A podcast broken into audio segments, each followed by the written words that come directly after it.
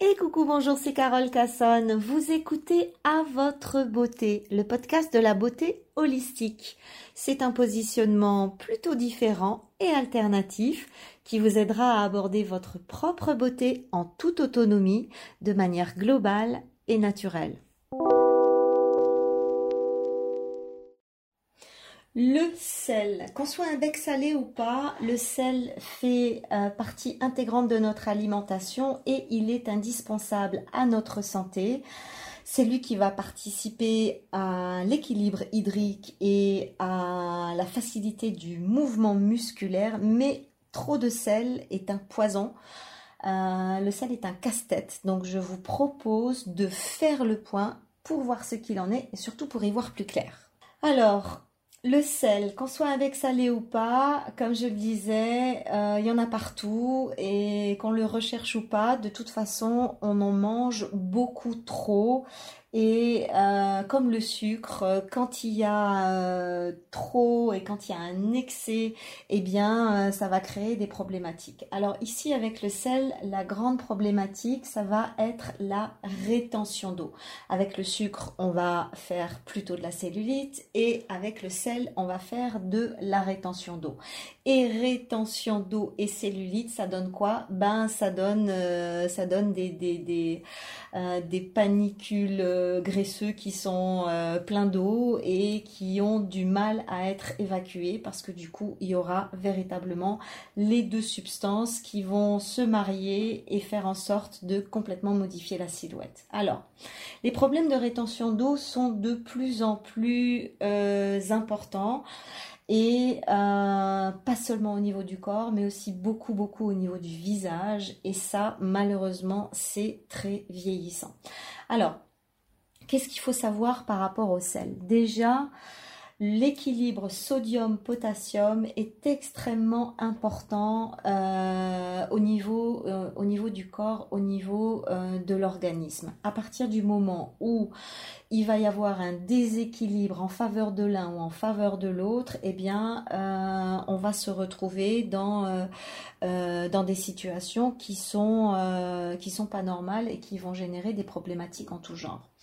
Il faut comprendre que nous sommes totalement euh, constitués euh, d'eau. Alors quand je dis euh, totalement, c'est majoritairement plutôt.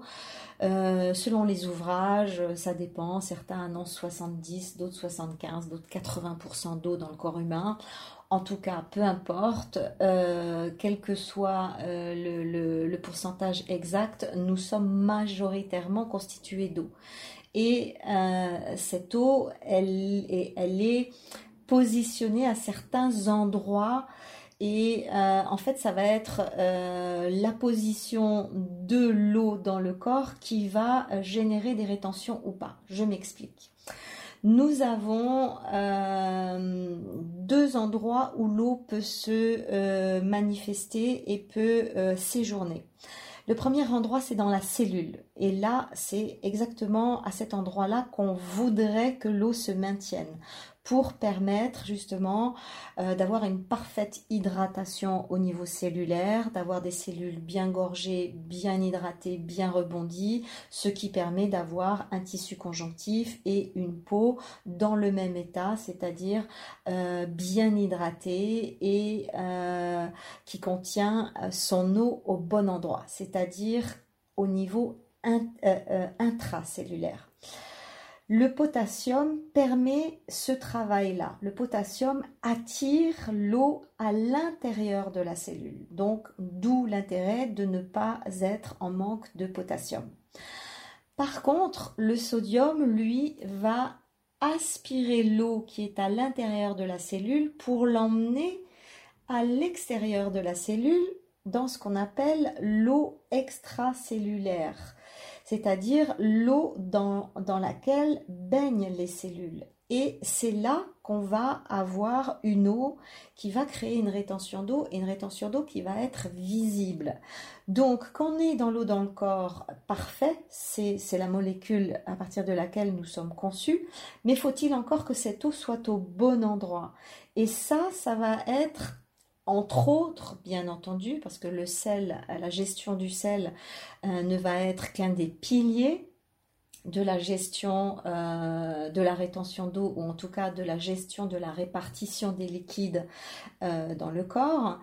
Donc, concernant le sel, cette balance euh, sodium-potassium va être extrêmement importante et elle va en fait déterminer où va se loger géographiquement l'eau qui nous constitue. Alors, pour revenir au sel, euh, nous avons deux grandes familles euh, de sel. On va avoir les sels marins qui viennent de la mer et les sels gemmes qui viennent de la roche, euh, en tout cas de la terre, et qui n'ont absolument rien à voir avec, avec le sel marin. Alors, au niveau des sels marins, on a euh, le sel de Guérande qu'on connaît très très bien, qui est un sel absolument fabuleux et qui euh, permet euh, de pouvoir manger un sel non raffiné, parfaitement équilibré en sels minéraux, très riche en calcium surtout et en calcium assimilable, très riche en magnésium. Euh, il contient un petit peu de potassium, mais pas énormément par rapport au calcium et au magnésium. Il a un cocktail d'oligo-éléments remarquable et il va contenir de l'iode qui est très importante pour euh, l'équilibre thyroïdien. Euh, voilà, on va, revenir sur ce type de sel tout à l'heure, mais c'est juste pour poser les deux euh, grandes familles. Ensuite, on va avoir euh, les sels gemmes, et notamment le plus connu, c'est le sel rose, le sel de l'Himalaya, qui est une petite merveille. Il contient 84 nutriments différents. Euh, il va être beaucoup plus fin en goût, beaucoup plus raffiné en goût. Euh, il a l'immense capacité de favoriser l'assimilation des nutriments du repas qu'il va accompagner. Donc ça, c'est super intéressant. Le seul bémol, c'est qu'il ne contient pas d'iode. Ben oui, forcément, il ne vient pas de la mer. Donc, euh, d'où l'intérêt de faire véritablement un mix entre les sels marins et les sels gemmes.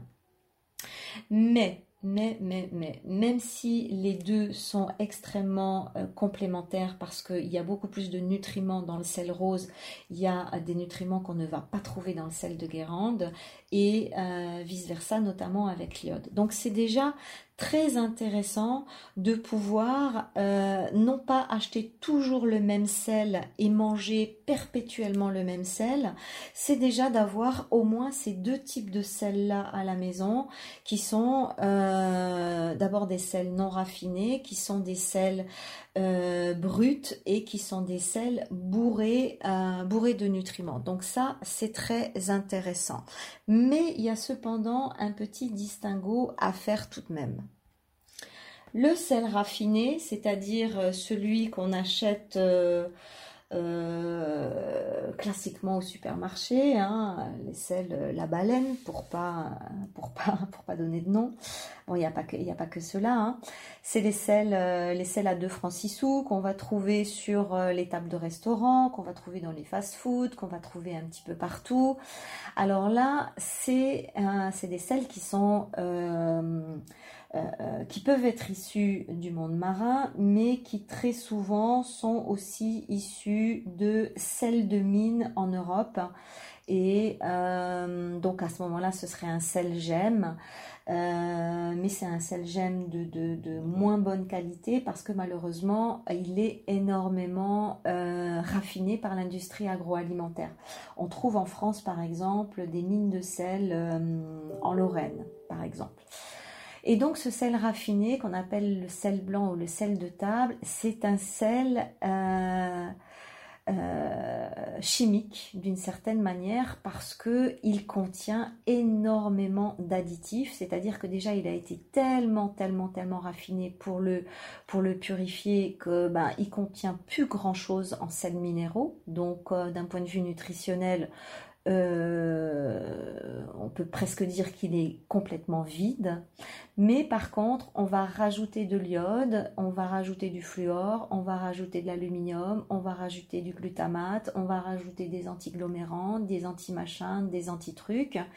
Et au final, on va se retrouver avec un sel qui non seulement n'apporte rien euh, au niveau nutritionnel, mais qui va euh, générer de la rétention d'eau parce que ben, euh, au niveau de la cellule, ça ne va pas du tout faire le même travail et ça, va, ça va plutôt créer de la rétention, de l'inflammation et, et de l'irritation.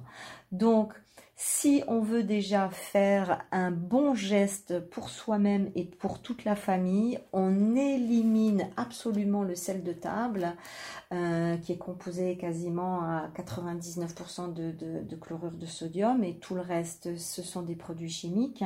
Et ces produits chimiques vont euh, perturber le rein et euh, perturber la bonne répartition des liquides dans le corps et notamment dans les tissus par rapport à cet aspect euh, intracellulaire et intercellulaire. Donc ça, c'est déjà la première, chose. Enlever le sel de table et euh, investir dans des bons, bons sels. Alors, ensuite, que nous propose le marché en termes de sel? Alors, il va y avoir tous ces produits asiatiques extrêmement salé, la sauce soja, le soyu, le soyu light, la prune du meboshi. Euh, moi, j'ai beaucoup consommé ce type de sel. Moi, je, suis vraiment un bec salé et j'adore le sel. Hein. J'étais tout le temps en train de ressaler. Maintenant, je, je, me tape sur les mains, j'essaye de plus le faire. Euh, mais c'est vrai que quand on est un bec salé, on est, on est, on est toujours euh, en train d'en rajouter. Enfin bref. Donc à une période de ma vie, j'ai beaucoup consommé la sauce soja, euh, le soyu light qui contient 30% de sel en moins, mais qui en contient encore euh, beaucoup trop, et euh, les crèmes et les jus du meboji qui, sont très intéressants sur bien des plans. c'est c'est un, petit condiment japonais qui, euh, qui se comporte un peu comme un antibiotique naturel. Donc sur ce plan-là, c'est une merveille, mais qui contient des doses de sel euh, effrayantes, vraiment effrayantes.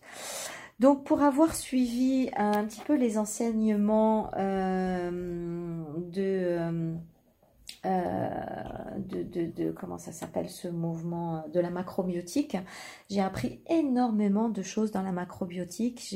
J'en ai, ai retiré des euh, des enseignements très intéressants, mais je ne suis pas restée sur ce type de régime. Euh, je l'ai suivi pendant deux ans et au bout de deux ans, j'ai été obligée de constater que je consommais beaucoup, beaucoup trop de sel.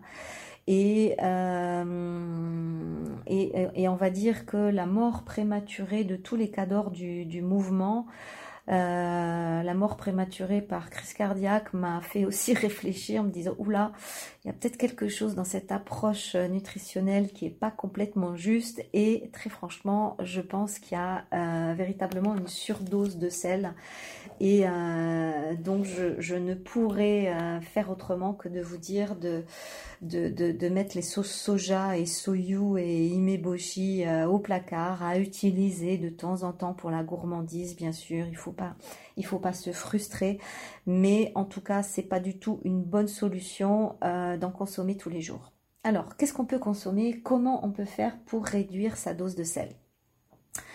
Alors, il y a les sels de régime qu'on appelle les faux sels qui peuvent être intéressants euh, parce que là, le sodium a été euh, remplacé par du potassium et le potassium a un goût salé mais un goût salé acide. Donc c'est quand même un goût un petit peu spécifique, il faut aimer. Euh, il faut aimer et puis surtout, surtout, surtout, il faut pas en mettre beaucoup parce que on sait très bien que quand on va utiliser trop de chlorure de potassium, eh bien, on va engendrer des complications cardiaques en euh, générant de l'hypertension. Et bien entendu, c'est absolument pas, euh, c'est absolument pas le but. On va pas mettre en place quelque chose pour rééquilibrer euh, rééquilibrer la répartition de l'eau dans les tissus pour aller créer des problèmes au niveau du cardiaque. Donc voilà, le piège du potassium, c'est que c'est euh, c'est intéressant pour remplacer le sodium en termes de goût, mais si on en utilise trop comme du sel classique, eh bien on va se retrouver encore une fois dans un déséquilibre, et cette fois dans un déséquilibre qui peut être véritablement très très dommageable. Donc intéressant d'avoir un, sel de régime à la maison à base de chlorure de potassium, mais euh, l'utiliser véritablement avec parcimonie. Ce qui peut être très très bien par contre, c'est euh, les sels de légumes. Les sels de légumes, le plus connu, c'est le sel herbamar qui ne contient que 15% de sel et tout le reste, euh, c'est des plantes broyées et notamment du céleri qui est naturellement salé. Et donc, euh, herbamar, il est vraiment très très intéressant pour ça. Ils ont sorti il n'y a pas longtemps euh, un sel sans sel mais qui contient, euh, bah, pareil, euh, énormément de potassium. Donc euh, voilà, il, est pas mal, mais je l'ai pris en pensant qu'il aurait plus un goût d'herbe comme herbe amare, mais en fait non, il y a quand même pas mal de, chlorure de potassium dedans. Au final, je préfère, je herbe amare. La seule problématique avec herbe amare, c'est que ben tout a le même goût au final. Hein. partout où on en met, le, goût est tellement fort que qu'au final tout a le goût d'herbe amare et ça c'est pas fait. Enfin personnellement, c'est pas fait pour me plaire. Donc euh, voilà. Ce qui aurait pu être très intéressant dans euh, les sels de légumes, c'est les sels de céleri. Moi, quand j'ai investigué euh, la, question du sel, je me suis dit chouette, je vais aller chercher du sel de céleri. J'adore le goût du céleri et au final, presque tous les sels de céleri que j'ai trouvés ont des, doses extrêmement importantes en sodium. Donc finalement, c'est plus du sel aromatisé au sodium euh, que véritablement euh, une bonne alternative pour manger moins de sel. Alors après, on a euh, aussi la possibilité des sels allégés qui vont contenir 50% de sel, 60% de sel ou 70% de sel et tout le reste du potassium. C'est intéressant, ça permet de faire baisser le niveau du sel mais on est encore, euh, on est encore euh, loin des 15% de sel du, euh, de Herbamar. Quoi. Donc voilà, en tout cas ce qui est intéressant c'est, c'est d'aller tester et de voir qu'est-ce qui convient à chacune. Ma préférence va quand même se porter sur le gomasio. Le gomasio, c'est ce condiment japonais qui est fait à base de graines de sésame grillées et de 5% de sel. Donc ça, ça y est, on a battu herbe amare, sauf que là, on n'a pas de l'herbe, euh, on n'a pas tout un cocktail euh, d'herbes aromatiques, on va simplement avoir des graines de sésame qui sont très importantes sur le plan nutritionnel. Euh, notamment en termes d'oméga. Donc, euh, euh, Gomasio, moi j'adore, je trouve ce truc fabuleux. À l'époque, quand je mangeais encore des pâtes et du riz, c'était un petit peu, c'était un peu mon fromage en fait, et j'en mettais, j'en mettais pas mal. Et ça donne un goût assez remarquable et ça sale véritablement suffisamment. Et puis ensuite, ils ont sorti le gomasio aux algues. Alors là, je suis, euh, je suis complètement fan parce que ben, du coup, euh, avec les graines de sésame, il y a tout un cocktail d'algues euh, broyées. Les algues apportent aussi une petite teneur en sel et un goût plus prononcé. Donc moi qui suis une grande consommatrice d'algues, je trouve le mariage très très intéressant sur le gomasio aux algues. Ensuite, on a un sel tout particulier qui s'appelle le symbiosal. Euh, c'est un sel qui a été euh, breveté par euh, les Coréens, je crois. Et c'est un sel très très intéressant parce que ils ont réussi à faire une association entre sodium, chlore et chitosan qui, qui permet un, comportement métabolique et biologique très original. qui permet justement d'être bien assimilé sans favoriser la rétention d'eau ni l'augmentation euh, de la pression artérielle.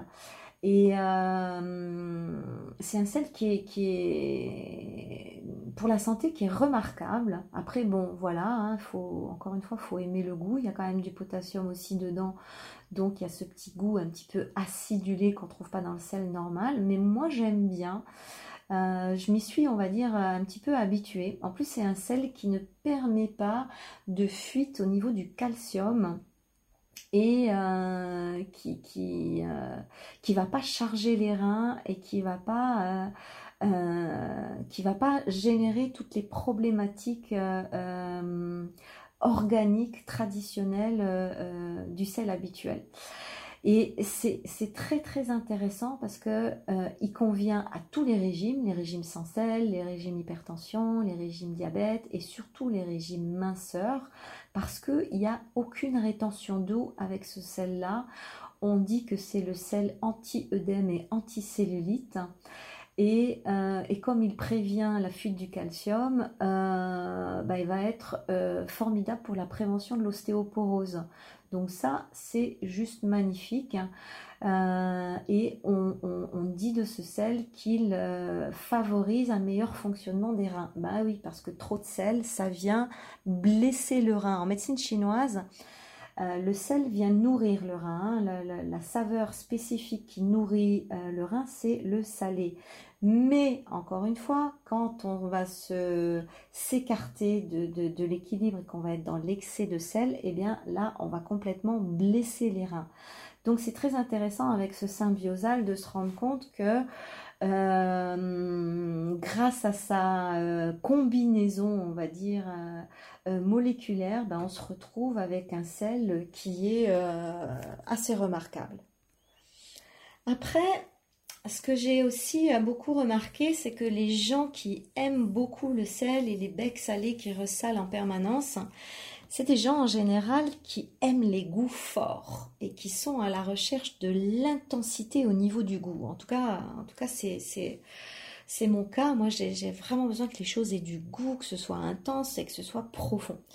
Alors, du coup, il y a aussi une autre astuce qui est très intéressante, c'est euh, de, compenser avec les épices.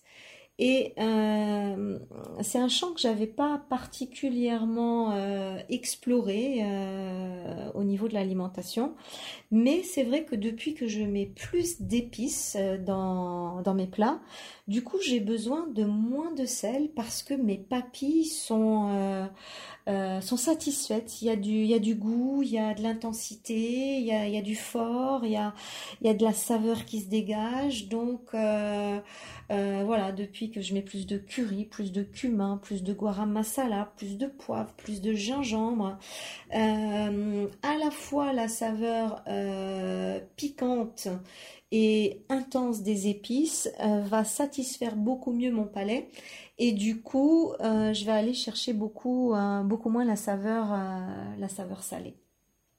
Alors après, il y a aussi une petite anecdote intéressante concernant la symbolique des saveurs.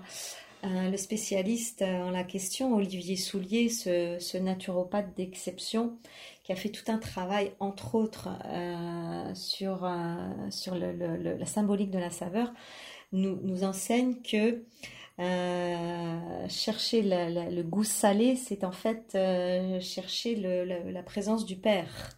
Alors que chercher le goût sucré, c'est chercher la présence de la mère. Donc, euh, en tout cas, ça résonne relativement bien avec mon histoire.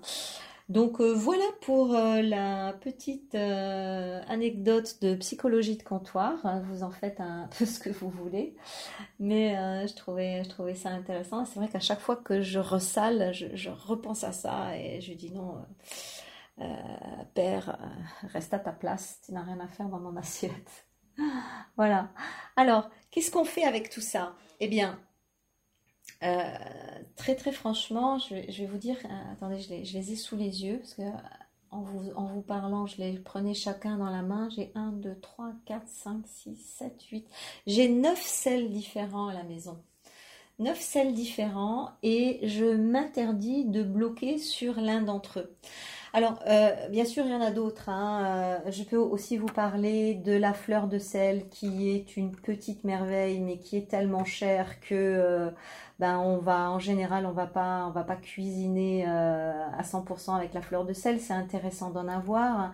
Il y a le sel noir, mais qui est un sel ethnique euh, qu'on trouve surtout euh, en Haïti, je crois. Enfin voilà, il y, aurait encore beaucoup, euh, beaucoup, beaucoup de choses à dire sur le sel, mais je me suis tablée sur les sels ordinaires, ceux qui sont, ceux qui sont là à notre portée et pour lesquels on n'a pas, pas besoin de faire une grande recherche. Il existe aussi du sel bleu qui est un sel qu'on va trouver plutôt euh, en épicerie fine, euh, euh, dans des marques particulières. voilà, il y aurait, y aurait, il y aurait tout un truc à faire par rapport au sel. Hum, ce que le message que j'ai envie de passer, c'est on a besoin de sel, mais on a vite fait d'en prendre trop. Donc, ce qui est intéressant, c'est de mettre un petit peu de côté les sels traditionnels euh, moi, mon, mon Guérande et, et, mon sel rose, euh, ils, ils, sont pas forcément les plus accessibles dans le placard. Je les mets un petit peu derrière et je vais les chercher de temps en temps. Waouh, quand je me fais un super truc, un super aliment et que je veux un vrai sel euh, dedans pour pas gâcher, pour pas gâcher le, le, plaisir du goût. Donc j'en utilise mais plus tous les jours. Et puis j'ai plus facilement à portée de main mon herbe amare, mon gomasio, algues et sans algues et mon symbiosa pour euh, pour voilà pour aller euh, saler euh, les petits les petits ingrédients de tous les jours qui nécessitent un petit peu plus de sel. J'y vais doucement et ce qui est intéressant c'est de tourner, de faire tourner les sels même dans les sels classiques. Pardon, vous avez compris que que ce soit le sel Guérande marin non raffiné ou le sel rose de roche, euh, eh bien les deux vont avoir des nutriments complètement différents, donc ce serait, ce serait dommage de n'en utiliser qu'un seul. En matière de sel, on fait tourner et euh, on se bloque pas sur un en particulier et surtout, surtout, surtout, on vire le sel de table qui est une abomination, surtout pour, euh, bah, pour toute la famille, pour les enfants, pour tout le monde. Euh, vous, allez, vous allez faire déjà un grand pas si vous enlevez ça de votre table et je vous encourage à expérimenter différents sels et en avoir plusieurs chez vous parce que c'est un condiment de base dont personne ne se, ne se, euh, euh, prive. Alors il y a des gens qui ont complètement enlevé le sel de leur alimentation, c'est pas forcément bien et, ça, ça génère très souvent euh, euh, des fatigues chroniques parce qu'encore une fois, le l'équilibre euh, sel-potassium est de nouveau déséquilibré, donc pas de sel du tout. Ben, quand il y a une maladie, oui, effectivement, quand il y a une maladie et qu'on n'a pas le choix et qu'on est obligé de passer sur un régime sans sel, ben voilà, on fait ce qu'on peut. voilà, donc j'espère vous avoir éclairé et euh, je vous retrouve euh, bientôt pour un tout autre sujet. Merci infiniment pour votre écoute. Si vous avez des questions plus personnelles, surtout n'hésitez pas à me rejoindre sur mon canal WhatsApp Pro. Vous trouverez le lien dans la description. Je vous y répondrai personnellement, gracieusement et surtout avec une immense joie. Vous pouvez également visiter mon site beautyloge.com. Vous y découvrirez l'ensemble de mes podcasts et également mes cours en ligne. Voilà, surtout n'oubliez pas de liker et de partager ce pod. À très bientôt. Bye bye bye.